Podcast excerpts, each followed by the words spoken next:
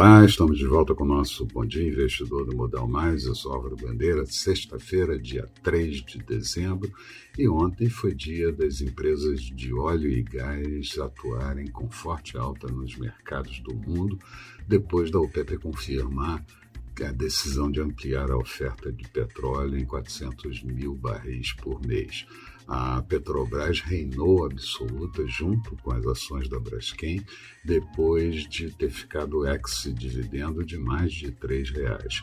Com isso, a Bovespa terminou em forte alta de 3,66% na máxima do dia e em 104,466 pontos.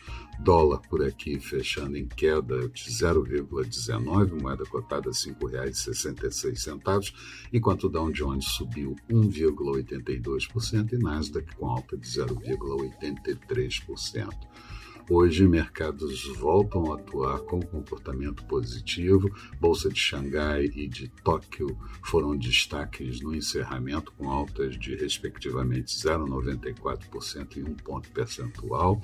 Europa começando o dia com novas altas e futuros do mercado americano com comportamento misto.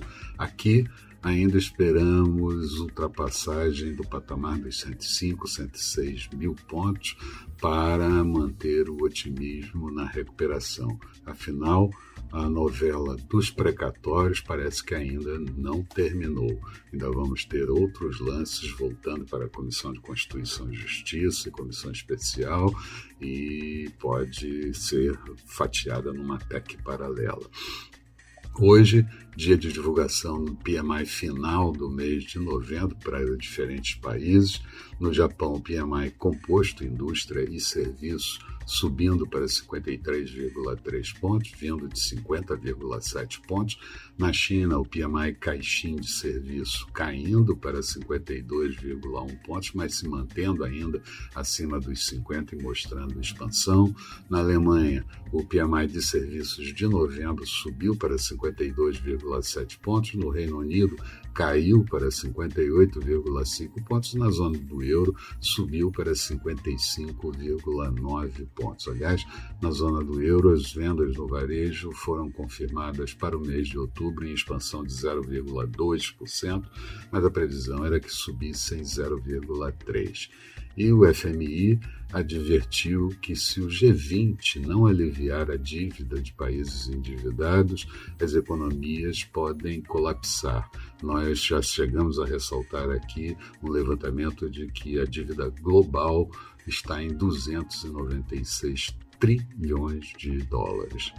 E nos Estados Unidos, uma boa notícia: o Congresso acabou aprovando a extensão dos fundos do governo até o próximo dia 18 de fevereiro de 2022. Aqui, o STF mostrou, já formou maioria para continuar com o marco do saneamento. O governo diz que vai começar a pagar o Auxílio Brasil antes do Natal e o mesmo acontecendo com o Auxílio Gás.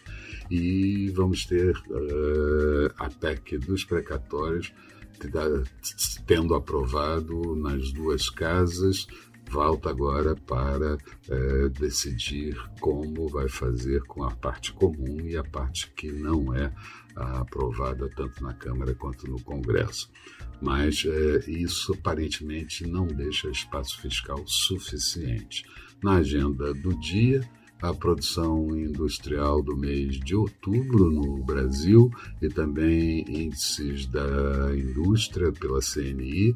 Nos Estados Unidos, o dado mais esperado, o payroll, a criação de vagas no setor público e privado americano uh, no mês de novembro, dados da taxa de desemprego e outros dados correlatos e ainda o PMI do segmento de serviços.